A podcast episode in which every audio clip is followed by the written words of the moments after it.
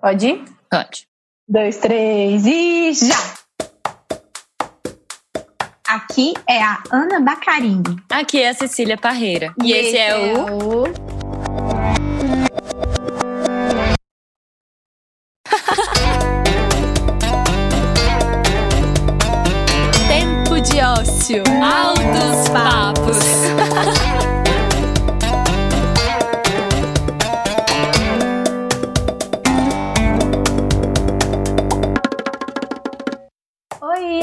você que está ouvindo a gente. Queremos te dizer que a sua presença aqui significa muito para essa dupla de apresentadoras.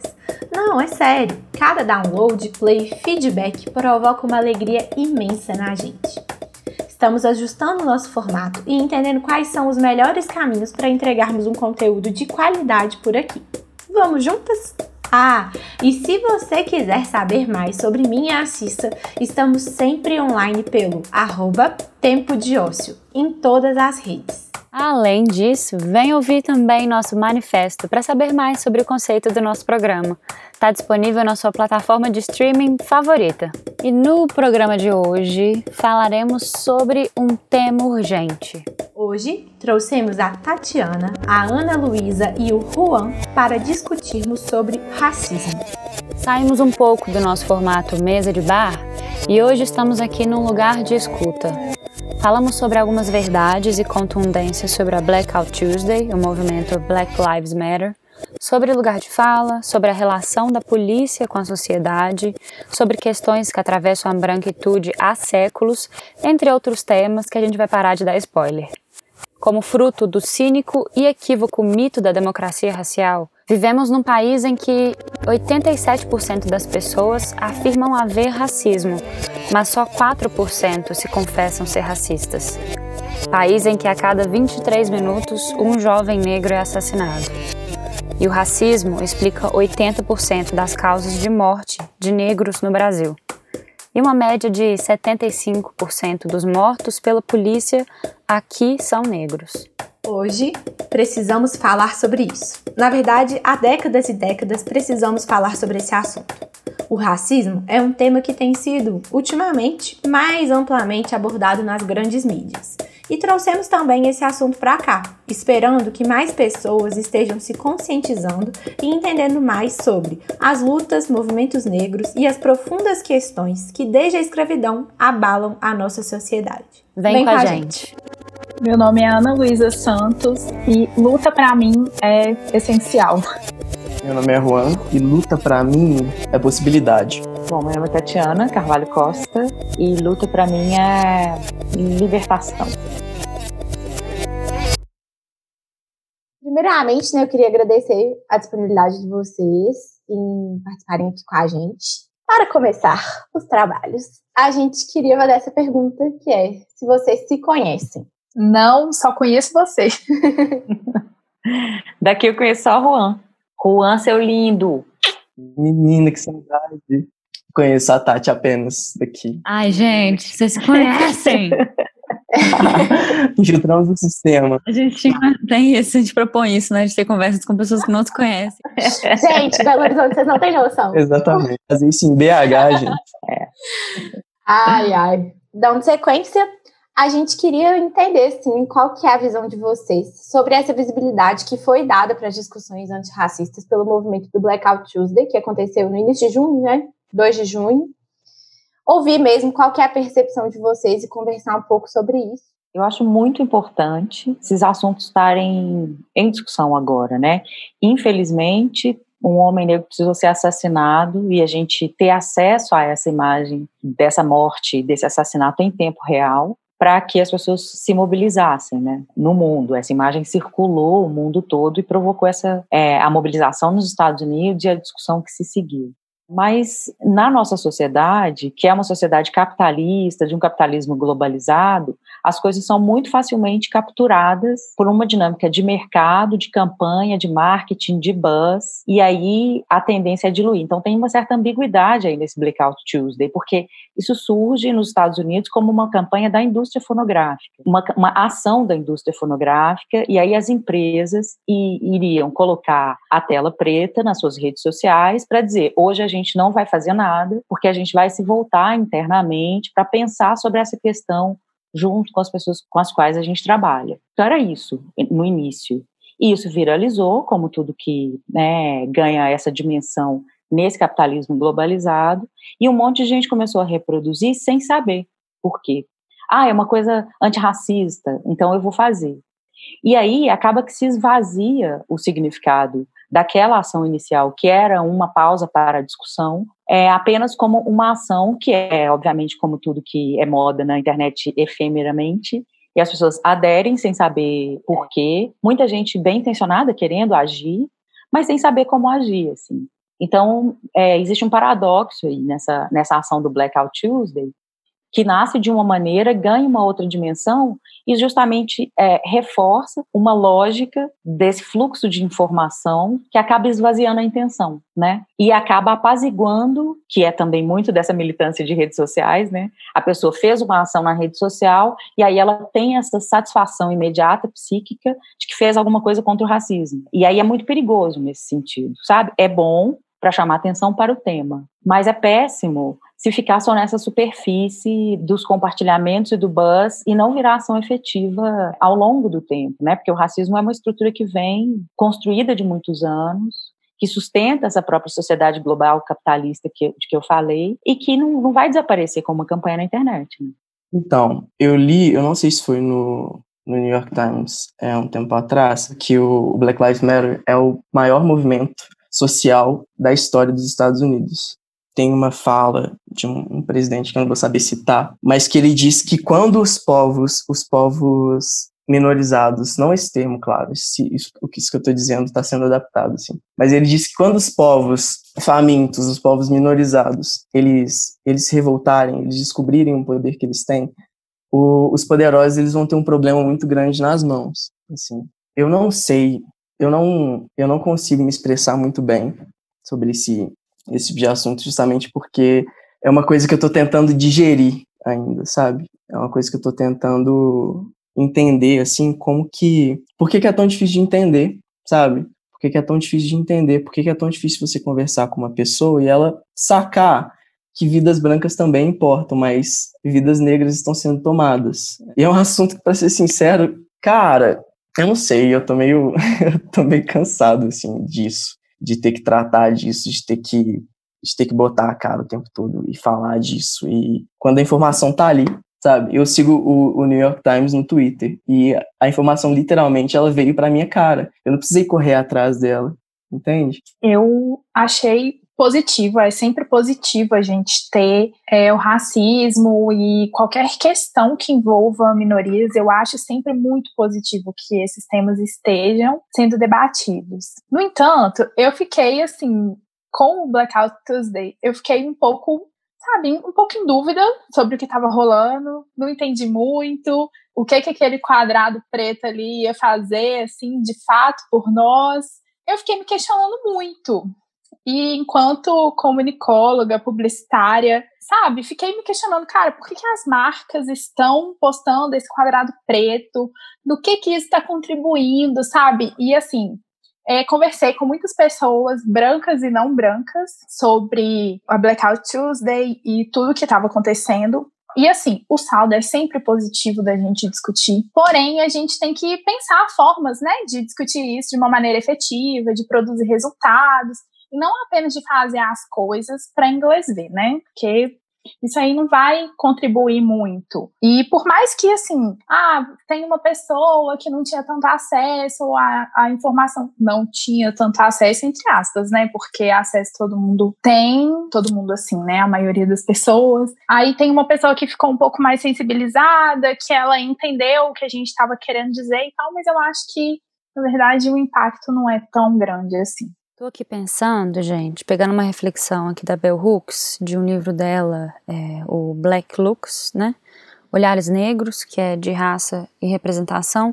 Bom, e fala sobre representação e representatividade, mas é uma dinâmica que talvez possa se expandir para essa nossa discussão, assim. Há uma relação íntima entre o mantimento da supremacia patriarcal branca e a institucionalização por meio das mídias de massa, de imagens específicas, representações de raça e negritude e tudo isso que apoia e mantém a opressão, a exploração e principalmente a dominação de pessoas negras.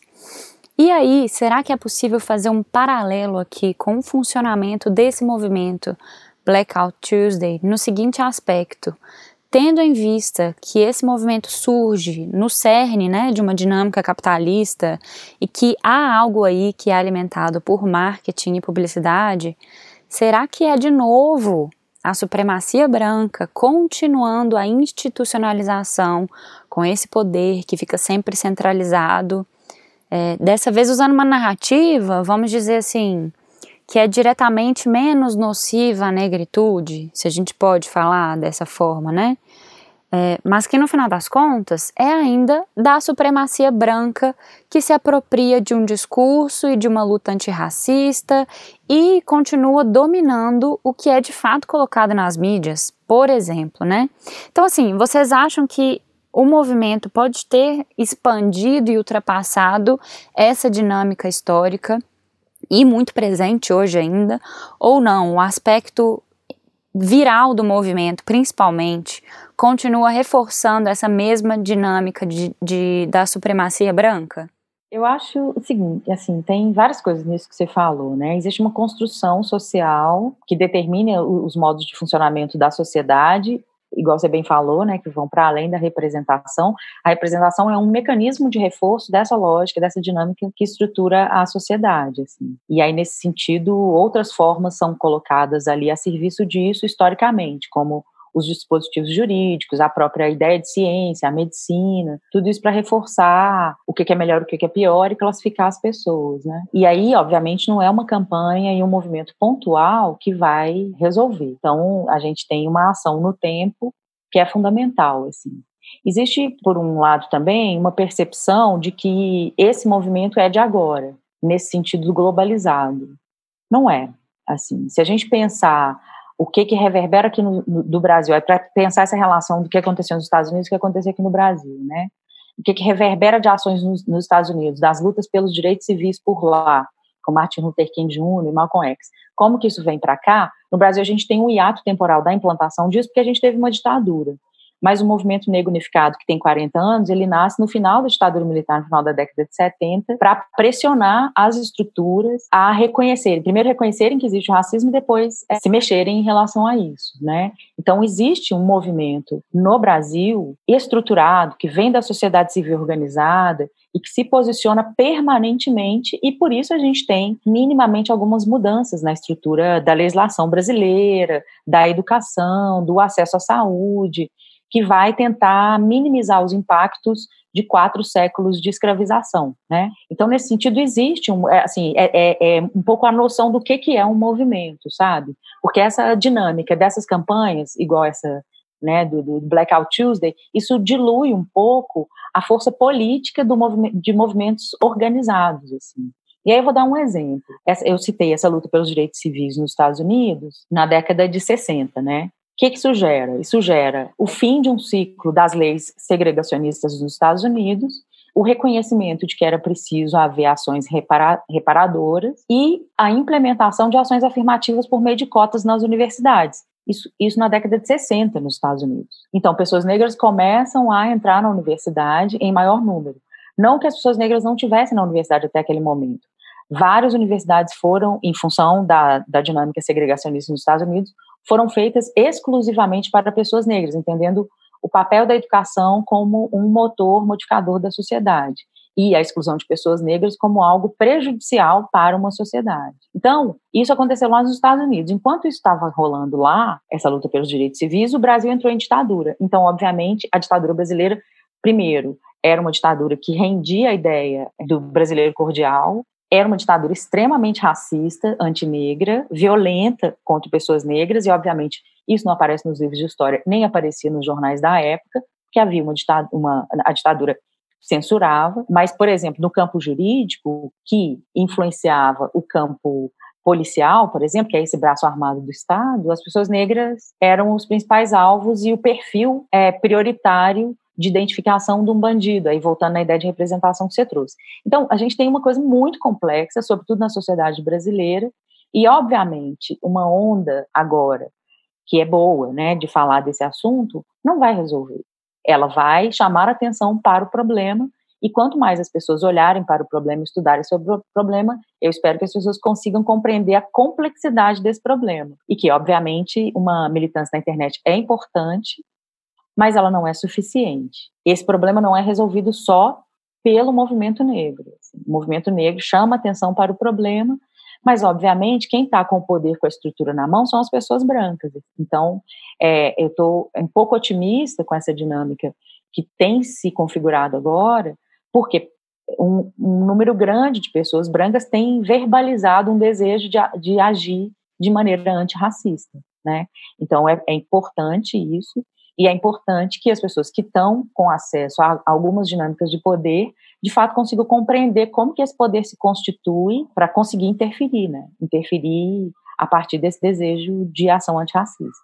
Eu ouvi essa semana, eu não lembro onde, se era vídeo, se era podcast, um conteúdo que falava sobre o papel das pessoas brancas na luta antirracista. E a pessoa que estava falando, ela usou uma frase que eu achei muito legal e assim, fácil das pessoas brancas entenderem. O racismo não é um problema dos negros, ele é um problema dos brancos, porque foram os brancos que criaram o racismo. Então, assim, foi o branco que olhou para o racismo um dia e pro, pro preto um dia e falou: hum, vou subjugar essa pessoa aqui porque ela tem a pele escura. Enfim, é esse esse movimento é muito interessante para a gente trazer discursos como esse à tona, mas ele também não pode servir só de token, tipo, hum, ok, postei meu quadrado preto, não sou racista.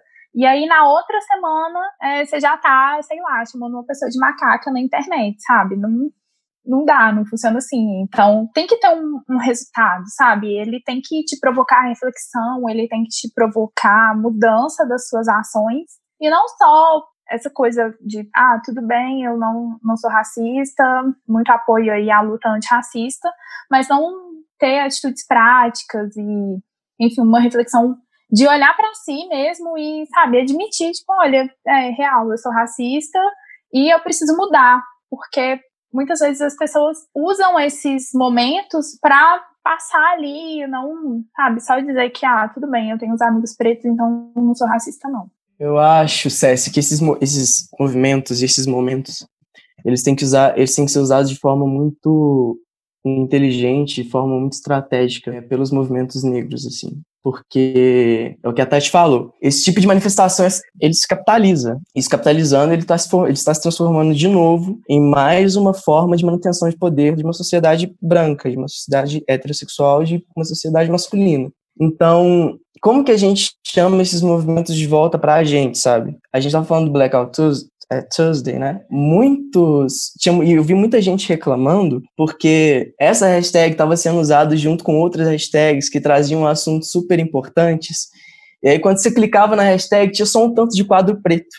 Então, você não conseguia chegar nesses assuntos porque essas hashtags, elas geralmente foram esvaziadas, sabe? Acho que a gente entra de novo nesse movimento de luta pop, porque é muito legal você ser antirracista na internet. É muito legal você ser é, um manifestante ativo, sabe? Isso é pop. Então, como que a gente a gente resgata isso? A gente não deixa de se tornar um movimento pop. Ou se tornar um movimento pop, a gente tomar a rédea disso, sabe? Porque as coisas elas escalam num nível que estilista faz uma foto de uma foto um tênis com a foto de Marielle com o alvo, entende? É nesse ponto que as coisas chegam, quando a luta ela se torna pop demais, ela se torna popular demais, ela se torna mais uma forma de manutenção. Então, eu acho muito, muito da hora, mas é igual a, a Ana e a Tati disseram mesmo. A gente tem que observar. É muito bom quando esses movimentos chegam, mas a gente tem que observar, orar e vigiar, porque se isso se capitaliza demais, eu acho que se torna um problema, eu acho que se esvazia um pouco do sentido, sabe?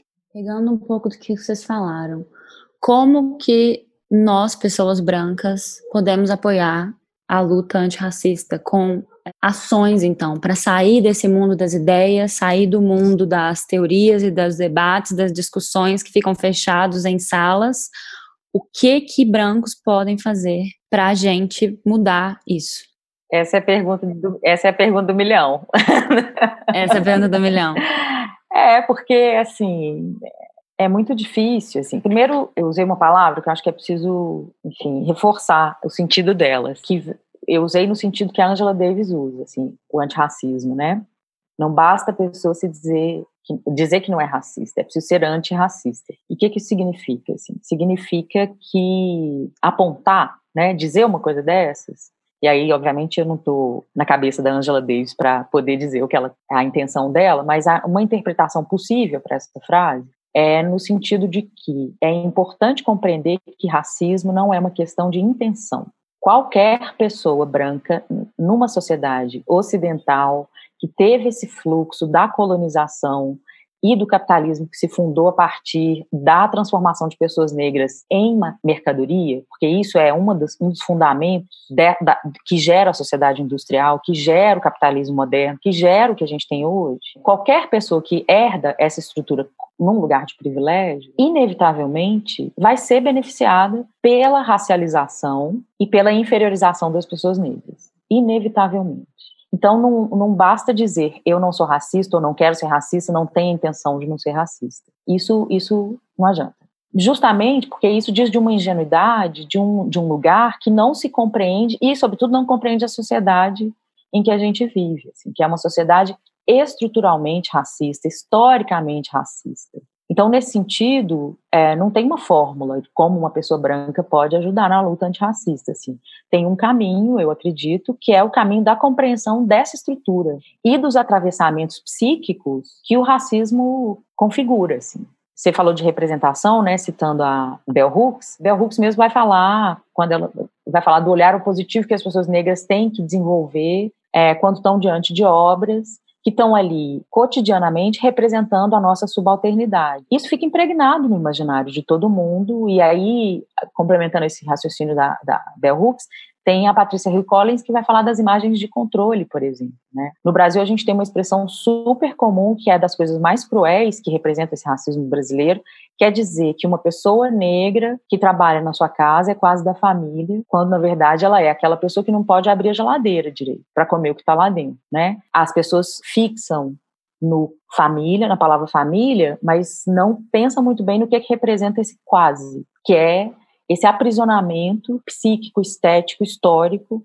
de um lugar de subalternidade, assim, que a pessoa jamais vai chegar a esse status de família. E por que isso? Assim, essa hierarquia que é mantida por meio de, um, de uma rede de afetos, inclusive. Então é uma questão muito complexa e que uma pessoa que é capaz de dizer que não é racista e é capaz de dizer que aquela mulher negra que trabalhou há anos na família é quase da família, sem entender o gesto violentíssimo que é admitir uma coisa dessas.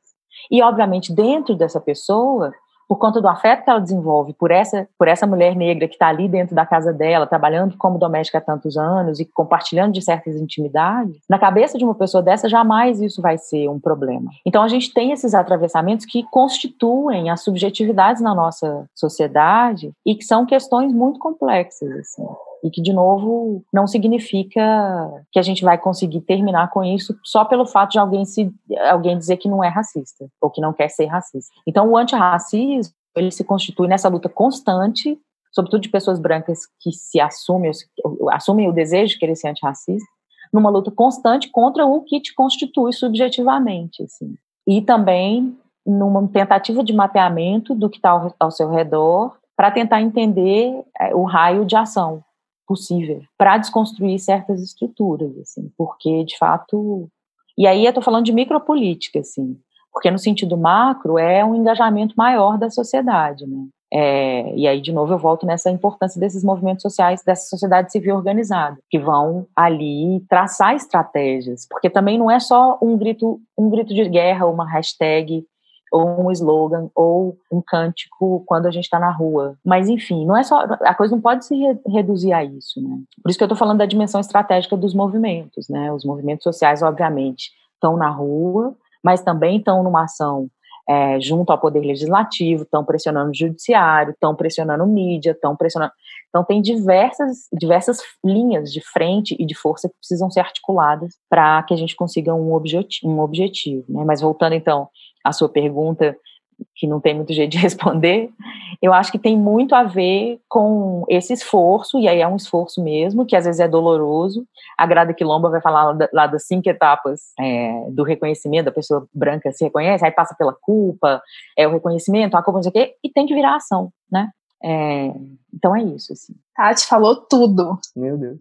É, eu achei que foi muito interessante os pontos que a Tati trouxe, porque, é, de fato, falando desse meu lugar, assim, né, de uma pessoa que me incomoda com isso e que realmente o acesso que eu tivesse às reflexões foi só na faculdade mesmo, né, porque por mais que a gente discutisse sobre isso na escola, dentro da realidade que eu venho, né, de ter estudado numa escola particular, crescido numa família que muitas vezes, inclusive, se reconhece enquanto racista e que eu percebo que muitas vezes reproduz atitudes racistas, mas em processo de desconstrução, a, a vivência, né, o convívio com as pessoas negras na minha vida, ele veio apenas na faculdade, assim. Antes disso, no meu ciclo não tinham pessoas negras, e isso para mim, enquanto mulher branca, é muito louco de pensar, porque como assim? Como assim que a gente não conversou sobre isso antes? Por que, que não existiu esse espaço? Por que, que na escola a gente não falou sobre isso? Apesar da gente ter talvez esse incômodo assim de não terem pessoas negras ou de serem poucos negros na escola, por que, que a gente não pensou sobre isso? Por que, que a gente não abriu uma conversa sobre isso? O que, que a gente de fato pode fazer? Então são incômodos que vêm e que assim, particularmente do que eu pude aprender até esse momento e que todos possam aprender cada dia mais como contribuir, né? Eu vejo que está muito nesse lugar da escuta. E a Ana, né, Ana Luísa, é uma pessoa que me ensinou muito nesse sentido, assim, porque a gente se conheceu na faculdade, tudo, e, e ela foi uma pessoa que me, me mostrou mesmo como é conviver com pessoas negras. Qual é, de fato, essa realidade? Quais são as dificuldades e quais são. Qual é esse mundo, né? Como é essa visão de mundo? Porque, de fato, é diferente. Bom, e dando sequência, vocês se lembram de qual foi a vivência pessoal que vocês tiveram que fez com que vocês entendessem o que é o racismo? Assim como você, eu também estudei numa faculdade particular, mas o caminho que eu fiz até chegar lá foi um pouco diferente do seu. Eu estudei a vida inteira numa escola pública. Então, para mim, era natural conviver com outras crianças e adolescentes negros. Quando eu cheguei na faculdade, eu não, sabe, eu não tinha essa noção, eu não tinha essa compreensão do que era o racismo e tal. E quando você sai de uma escola pública e vai para uma faculdade particular, é um, um choque, assim, sabe? Porque de repente você entra num lugar e quando você olha para o lado só tem você ou assim mais umas duas pessoas no máximo de pessoas negras naquele ambiente. Então foi a partir daí que a minha compreensão sobre o racismo e enfim, né, sobre todas as questões raciais e começou a, a acontecer e que eu fui entendendo sobre as coisas. É, são vários os momentos que eu posso destacar que, assim, momentos em que eu tive a compreensão do racismo. Mas o que mais me marcou, assim, acho que por eu ter vivenciado tanto tempo, é uma coisa, assim, muito sutil, assim, sutil entre aspas, né, não é uma coisa sutil, racismo é, a ponto de você perceber, assim, dele te fazer refletir e tal, ele não costuma ser uma coisa muito sutil. Mas é uma coisa muito naturalizada na nossa sociedade, que é alisar o cabelo. Eu comecei a alisar o cabelo quando eu tinha 12, 13 anos, e quando eu fiz uns 17, 18, eu decidi que eu ia parar. Quando eu parei de alisar o cabelo, as pessoas faziam muitos comentários. No sentido de, nossa, por que, que você tá fazendo isso? Ai, mas vai ficar estranho. Ai, por que, que seu cabelo tá assim, metade liso, metade cacheado? Tá muito estranho, muito feio. Vai ficar armado. Ai, eu não gosto tá com muito volume, sabe? Um negócio assim, tá na minha cabeça, por que, que você tá se importando? Mas as pessoas, elas muitas vezes vão no automático também para falar isso, porque é a imagem que já está é, naturalizada na nossa sociedade, o cabelo liso, mesmo em pessoas pretas. Enfim, para mim essa foi a mais marcante, até porque foi um processo que durou uns três, quatro anos, então três, quatro anos de muita reflexão, muito entendimento, né, desse, de como as coisas funcionam e de como o racismo ele funciona de uma maneira muito disfarçada de opinião pessoal. Eu, eu vou muito com a Ana, assim. É, eu, me, eu estudei, eu fiz o ensino fundamental e o ensino médio em uma escola pública também, só que era uma escola que ela era coordenada pela Polícia Civil. Meu pai, ele é um homem preto, mas ele também é um policial civil. Só que, assim, sempre eu, eu lembro, assim, de flashes da minha infância, de quando eu fui crescendo, de quando eu fui tomando um pouco de liberdade, dos toques que meu pai me dava, sabe? Ele tem o conhecimento de causa por ser um homem preto. Ele tem mais um pouco de conhecimento de causa ainda por ser um policial. Então ele sabe, ele sabe como que eles pensam, né? Como que eles de certa forma são treinados a pensar. Então, eu me lembro de quando eu tinha, não sei, 11 anos de idade, eu estava indo para minha para minha aula de teatro. Ele me falava as regras de etiqueta que eu devia ter. Eu, eu não devia ficar muito perto de alguém quando a pessoa estava andando devagar na minha frente. Eu tinha que sair de perto dessa pessoa, tinha que acelerar o passo e ir mais para frente dela. Ou estava muito frio, tá bom, mas não usa capu, não senta no fundo do ônibus. Essas pequenas coisas assim, que eu acho que foi que foi quando eu entrei no ensino médio, que eu dei uma virada, assim. Foi com o início das aulas de, de sociologia, tinha um professor de filosofia muito bom, e aí me deu uma virada de chavinha, assim, tipo, parece que ninguém que tá ao meu redor, assim, tipo, poucas pessoas estão ao meu redor que tinham esse tipo de preocupação, sabe? E aí foi pra, e aí eu fui para faculdade também, que é uma, uma faculdade privada, e aquela coisa de, de entrar. E aí quando você entra, você tem um ato involuntário de procurar os seus, Tipo assim, quem é que é parecido comigo? Quem é que eu posso me apoiar? Em quem é que eu posso confiar? E tinham muito poucos. E eu ficava. E eu fiquei, de certa forma, assim, meio, meio assustado. Eu tive sorte de ter pessoas pretas muito, muito incríveis, assim, para poder me abrir um pouco esse, esse espaço de consciência, sabe?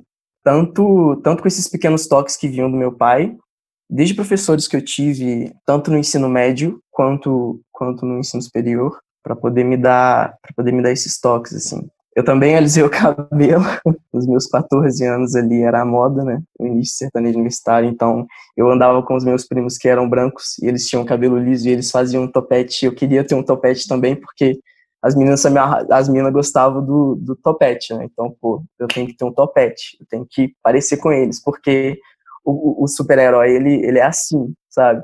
O tanto que eu vibrei na hora que apareceu um Homem-Aranha negro. meu filme favorito. Esse tipo de coisinha, assim. É, eu acho que isso foi construído em mim, não veio de uma vez, isso foi construído. É, eu também não tenho uma memória é, de um evento fixo, não. É uma, uma sobreposição de coisas que, quando cai a ficha, você olha em retrospecto e entende que todas aquelas coisas foram violências, assim. Então, tem muito da vivência do colégio, assim, e muito nova, com oito, sete anos, de já ouvir essa palavra, é, a palavra preta e a palavra negra associadas a coisas ruins, né? Como xingamento. E também teve o episódio do cabelo, que aconteceu uma coisa terrível, mas que depois eu achei uma grande sorte de minha parte, que foi uma tentativa de alisamento que deu errado, assim, deu bolhas terríveis no meu corpo cabeludo, fiquei um mês, assim, com, com a cabeça com pus, uma coisa, sabe, muito, é, uma violência física mesmo, porque, né, tem quase 40 anos isso. Era, eu não, eu não era adolescente ainda, eu era, eu era muito nova, e aí rolou essa tentativa de alisamento e me deu uma alergia, porque os produtos eram muito violentos também, né? Era uma química muito forte. Ainda é, né? Mas agora é menos é, corre menos risco, né, de machucar. Várias mulheres da minha idade ou mais é, velhas que eu, que alisaram o cabelo durante muito tempo na vida, não tem cabelo mais. Assim, os cabelos, é, é o couro cabeludo foi muito danificado em função disso. Mas enfim, aí passei por isso e aí decidi. Aí felizmente minha mãe escutou, né? Naquele momento que ele falou, não quero fazer isso nunca mais. E aí isso me obrigou a ter que lidar com o cabelo. Obviamente isso me expôs muito mais, né? A xingamentos e tal. Mas ao mesmo tempo também me, me fez definir algumas estratégias para poder dar conta daquela violência que vinha de fora. Né? Mas é isso, é muito e muito no ambiente da escola. A escola é um ambiente muito cruel, assim, nesse sentido de reiteração, né, dessas hierarquias seja por uma violência mais direta ou então pelo chamado racismo recreativo, né? Ah, não, te, não tive a intenção de te xingar, eu estava só brincando. Mas isso também vai reiterando, primeiro, um sentido de humanidade para quem fala a, a, a, a, tal piada, ou, né, ou, ou se diverte ali com termos racistas ou, ou outras ações assim que são racistas e estabelece uma hierarquia moral, né, para quem é constantemente humilhado tem que aguentar aquilo calado, assim. Então também tem isso. Uma das dessas múltiplas coisas que vão acontecendo e que chega um momento que a gente se dá conta de que aquilo tudo é muito violento, também tem a ver com isso, ficar em silêncio quando tem essas piadinhas, né? E isso no ambiente escolar é muito comum, muito comum. Nossa, gente, eu tô aqui com a cabeça a mil com tantas falas tão claras, assim, tão lúcidas, que já estão me transportando para outros lugares aqui, me fazendo repensar mil coisas. É, e aí, três passagens é, suas que ficaram ecoando muito aqui para mim. É, a primeira é quando o Juan diz que já está cansado de ter que ficar dando explicações, sendo que informações estão aí disponíveis o tempo todo para a gente. E de fato, deve ser um saco isso mesmo, sendo que Basta, portanto, que nós brancos queiramos enxergar essas informações e refletirmos o que que é que pode ser mudado, né? É, e aí esse querer enxergar e o querer assumir-se numa posição de aprendizado contínuo e de constante desconstrução, é, eu acho que cruza com o que a Tati falou sobre antirracismo, quando pessoas brancas assumem o desejo de ser antirracistas, é, é, é, uma luta contra o que nos constitui subjetivamente, né? Como seres humanos brancos, nascidos nesse mundo que carrega um passado escravocrata muito forte. E aí pode haver a tentativa de mapeamento do que está ao nosso redor, para entender quais são as ações possíveis para desconstruir certas estruturas, e isso é, num nível de micropolítica, né? E aí, como a Ana Luísa falou, finalmente vê que o racismo é um problema dos brancos, né? Uma responsabilidade do branco que olha para o negro com a vontade de se colocar dominante e inferioriza o negro a partir dessa vontade. Então, assim, eu tô com uma próxima pergunta básica aqui para fazer e que a fala do Juan até me fez pensar toda essa conversa, todo o nosso roteiro. É, e que isso é muito massa, né? Porque a gente vai aprendendo e já se modificando ao longo de poucos minutos, assim. E aí eu queria, enfim, mesmo só compartilhar esse apanhado de reflexões esclarecedoras que vocês trouxeram e, e, e direcionar para esse questionamento, que afinal já é retórico, mas no desejo de que vai trazer outras partilhas com esse nível de profundidade maravilhoso que vocês estão trazendo. Nós somos todos iguais? Existe igualdade, afinal, gente? Eu queria só complementar a pergunta da Assis rapidinho, porque assim, para mim, pessoalmente, rola uma, uma questão assim, eu não sou negra, eu não sou preta, então eu não posso falar isso. Eu acho que é um pouco, de, um pouco disso, sabe? Assim, que a gente fica meio então não vamos falar nada. Então vamos deixar e vamos deixar as pessoas falarem e vamos ouvir. Mas é como eu posso agir em relação a isso? E esse programa, ele surge muito nesse sentido. Bom, eu acho que no sentido de somos todos iguais, é, todo mundo tem o mesmo sangue vermelho, todo mundo quando morrer vai virar a mesma caveirinha. Sim, somos. E, inclusive é o argumento que as pessoas usam para muitas vezes descredibilizar a luta antirracial ou, enfim, qualquer tipo de luta de minorias. Pois é, aí tem um perigo, né? Sim, exato, porque na prática não é assim que funciona, sabe? É, a gente está cansado de ver que não, não somos todos iguais, que as pessoas recebem tratamentos diferentes. Se uma pessoa branca está numa loja e ela mexe na bolsa, ela não vai receber o mesmo tratamento que uma pessoa negra que está numa loja e mexe na bolsa. Porque se uma pessoa negra faz isso, a segurança vai ficar mais atento, porque ela tem o estereótipo que é considerado de uma pessoa que vai, pode roubar, enfim, sabe? Então, é, é um, uma pequena situação que ilustra que não, nós não somos iguais, é, e do mesmo jeito que homens e mulheres não são iguais também perante a sociedade, enfim, a minha opinião é não, e a minha vivência também é não. É, a Ana falou: Ah, às vezes eu penso que eu não devo falar sobre isso porque eu não sou preta. E uma vez eu estava conversando com um amigo sobre lugar de fala e foi ele que me ensinou muito do que eu sei, né? Ele é mais velho, enfim, muitas das primeiras discussões que eu tive sobre racismo foram com ele. E tentando entender essa questão do lugar de fala, é, um dia ele virou para mim e falou: Ana, é o seguinte, é, e não estava só eu no lugar, tinha outras pessoas brancas, e ele falou: olha, é, se tem uma pessoa preta no lugar, você, branco, vai se calar para ouvir o que ela tem para dizer. Agora, se você está numa rodinha com seus amigos brancos e você tem consciência, é o seu dever falar.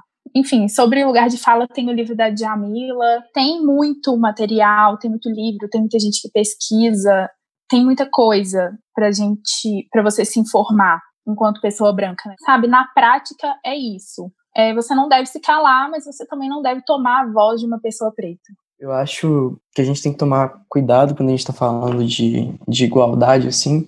E aí eu digo igualdade entre gêneros, entre, entre etnias, é, porque instauram-se coisas, instauram-se teorias como teorias da, como a teoria da democracia racial, assim, tipo, e isso tampa, isso cobre um assunto. A gente joga poeira para debaixo do tapete, sabe? A gente não fala sobre isso. As pessoas são diferentes, cara. As pessoas são diferentes. Mas como que a gente acha uma equidade dentro disso, sabe? Aquele meme mesmo do, do caixotinho, do livrinho, como que a gente dá o mesmo acesso a todos, entendendo as diferenças de todos. Tô com a Hannah também, eu não acho que existe igualdade, eu não acho que somos iguais. Tá tudo bem também, eu gosto de ser diferente, entendeu? Adoro. E eu espero que vocês gostem também de ser diferentes, sabe?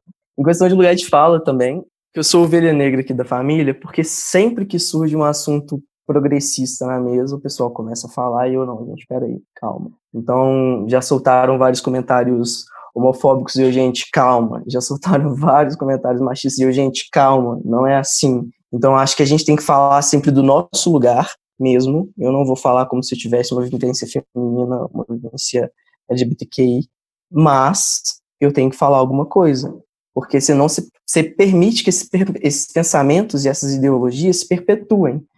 Então, do que adianta você ter esse conhecimento, do que adianta você ser, é, você estar em um processo de desconstrução, se você não você não propaga isso, sabe? Conhecimento a gente não retém. É, de fato, é super cansativo nesse momento, né, em que há um avanço muito grande de vários estudos sobre as questões da racialização da nossa sociedade e tal, e pessoas que estão chegando agora no rolê ficam perguntando, e aí, agora, o que eu faço, não sei o quê. É, mas é isso, né? No meu caso, eu, eu, eu não desisto de falar, assim, até por conta do meu ofício, sou professora, então eu fico assim, né, todo semestre, em sala de aula, um monte de aluno fala, ah, você está doutrinando? Eu falei, tô, gente, minha perspectiva é sempre essa, descolonial, feminista e antirracista, é a partir daqui que eu estou falando.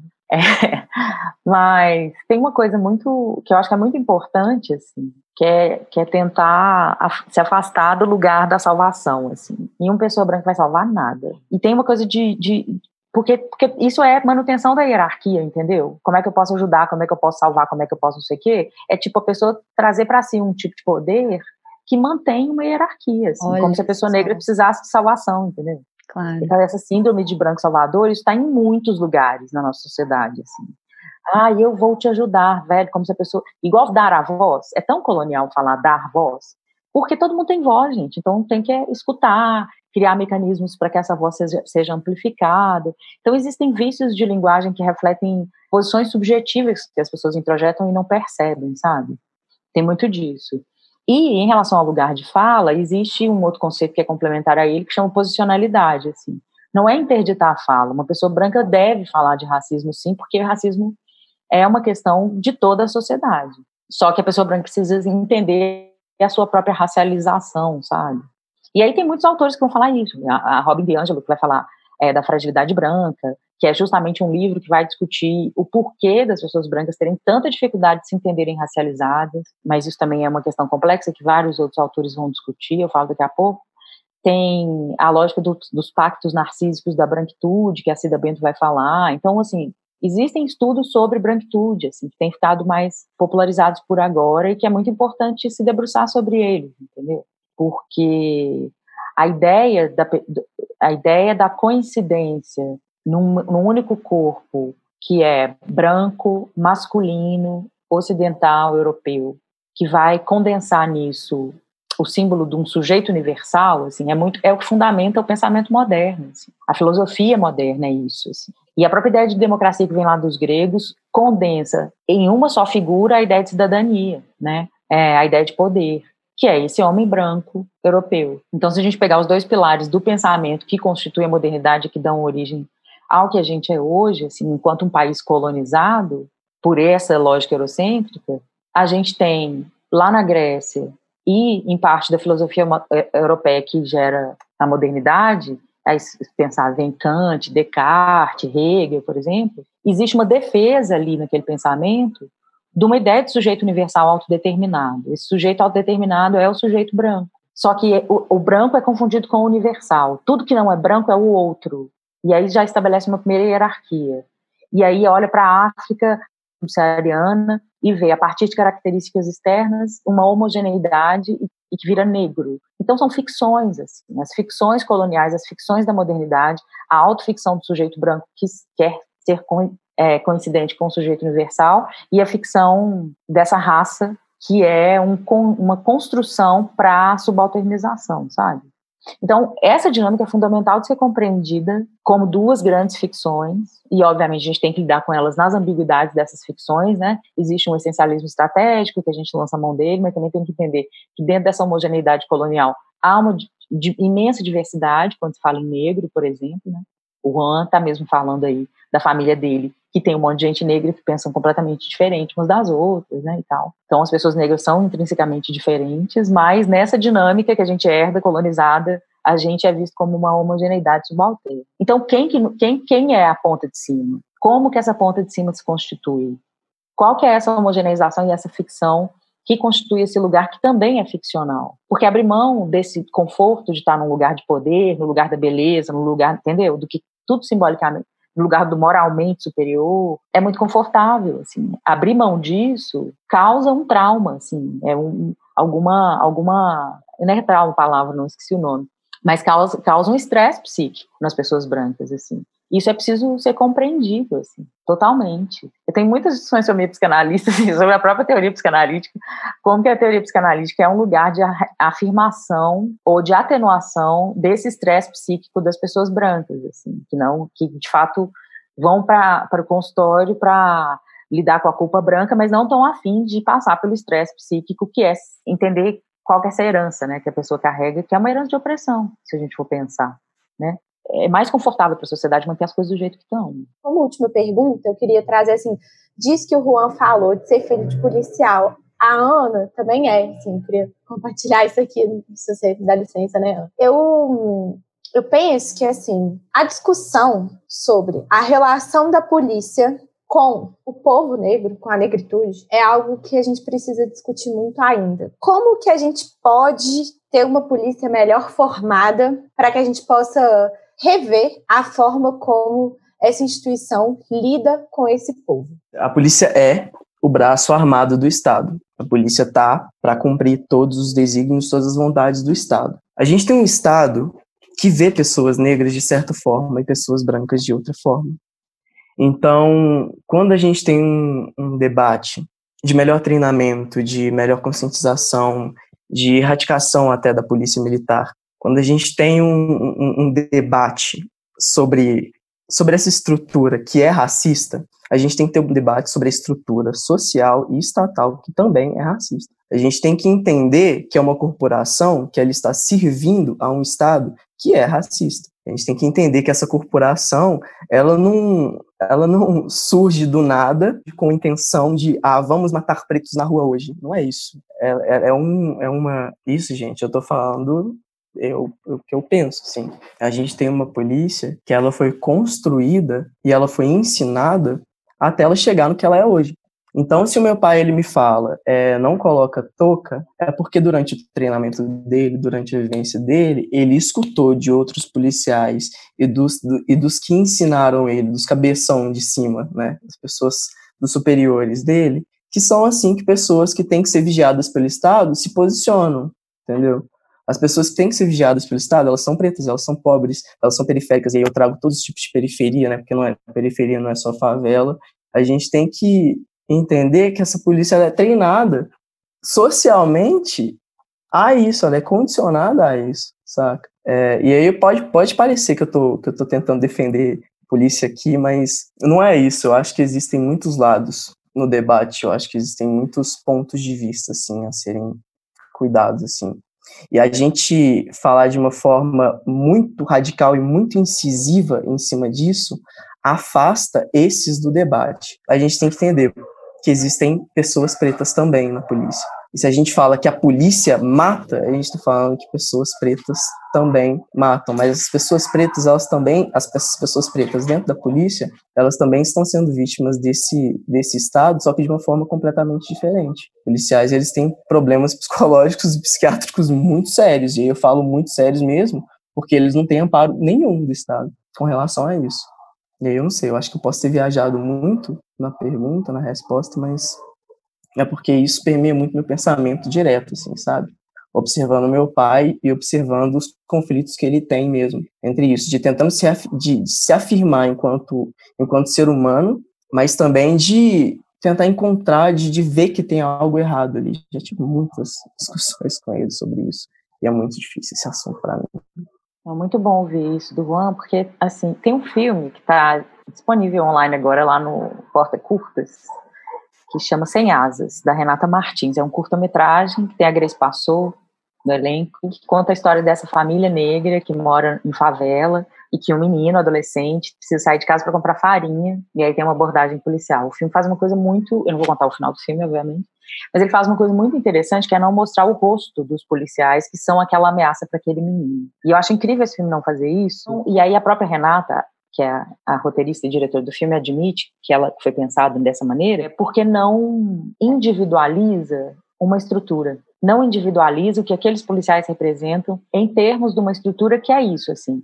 A mão no gatilho não é a mão do sujeito policial no gatilho, é a mão de uma estrutura que colocou aquele sujeito naquele lugar, que colocou na cabeça daquele sujeito que existe um alvo, que existe um inimigo, que o inimigo tem determinadas características e isso tudo diz do tipo de sociedade que precisa desse aparato policial armado com essa arma apontada contra aquele menino adolescente negro que foi na mercearia para mãe dele. Então tem é, é uma estrutura que, que, que, que usa sujeitos para funcionar.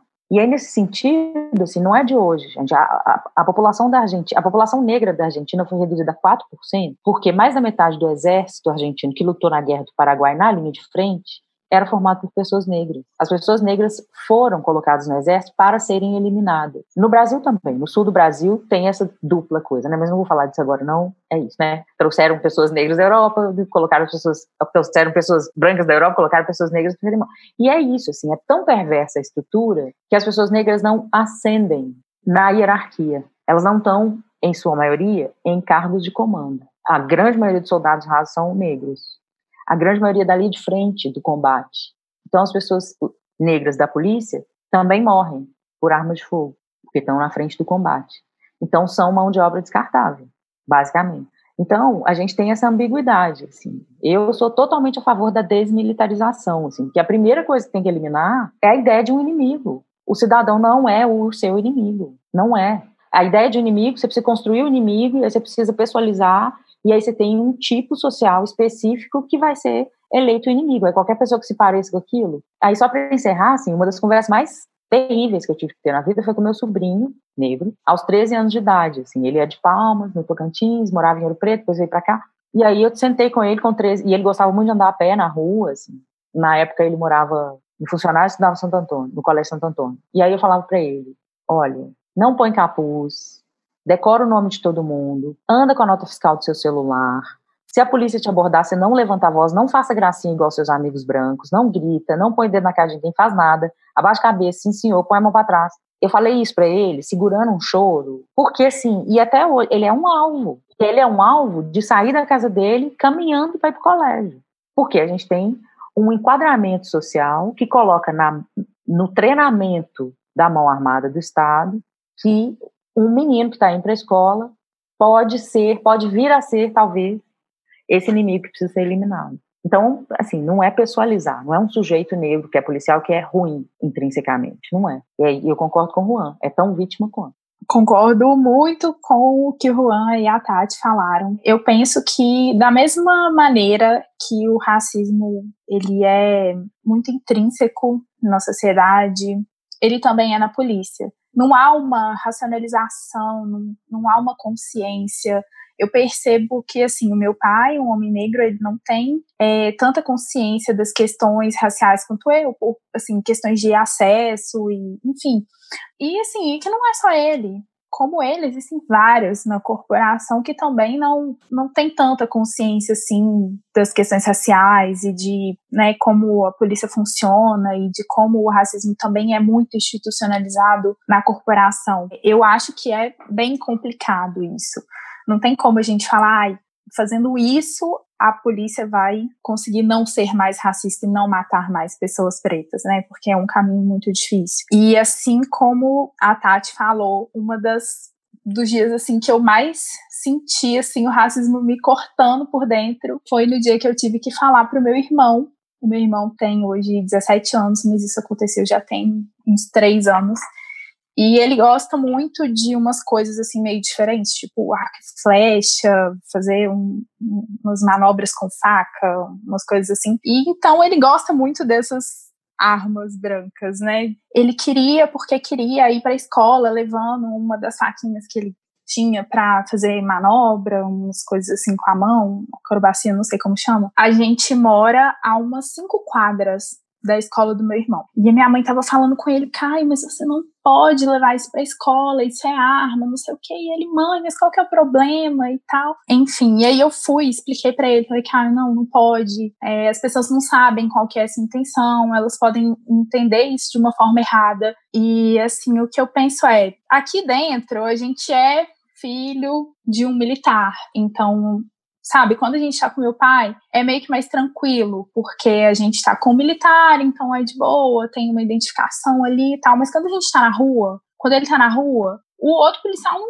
tem nenhuma consciência de que ele é um, o filho do militar. E ele não vai ser poupado por isso. Muito complicado, muito complicado. E sobre essa questão, é, eu recomendo muito um livro do Caco Barcelos, Rota 66, que foi um livro que me fez sofrer muito, porque ele escancara como a polícia realmente mata pessoas pretas à torta e direito. E é um livro-reportagem, então são coisas que aconteceram de fato no Brasil. Gente, muitíssimo obrigada pela participação de vocês. A gente encerra aqui querendo entender ainda como que a gente vai trabalhar juntos para que a polícia tenha uma postura mais respeitosa e menos assassina, então, com essa população, que é metade do Brasil e que paga imposto igual todo mundo, né? A gente agradece muito a vocês pela troca e pela disponibilidade, que isso abra espaço para a gente debater mais sobre isso e para a gente levar conhecimento para as pessoas e abrir mais espaço para a gente falar mais sobre isso e para mudanças. Muitíssimo obrigada. Obrigada, gente. Foi um prazer receber Tatiana, Ana Luísa e Juan. Quanto aprendizado! É importante que as pessoas brancas valorizem pessoas negras, abram a escuta, se disponham a aprender, ofereçam protagonismo, se posicionem diante de atitudes racistas e, de fato, sejam antirracistas.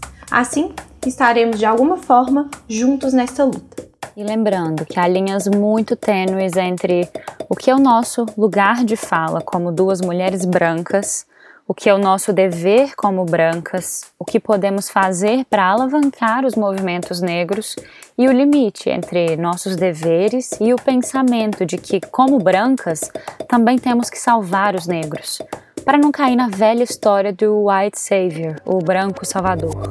Esperamos que tenhamos contribuído para as suas reflexões sobre a luta antirracista e que vocês tenham gostado desses altos papos. Falando sobre esse assunto, percebemos que, para o tempo de ócio, vai ser bem importante ter um espaço dedicado especificamente para assuntos informativos, como por exemplo o racismo. Com isso, criamos uma collab junto ao Grita Projeto, na qual vamos trazer esses assuntos em pílulas urgentes. Já já estará no ar. Lembrando que seguimos em diálogo nas nossas redes sociais. Estamos como arroba Tempo de Ócio em todas as plataformas. Um beijo e até o próximo episódio.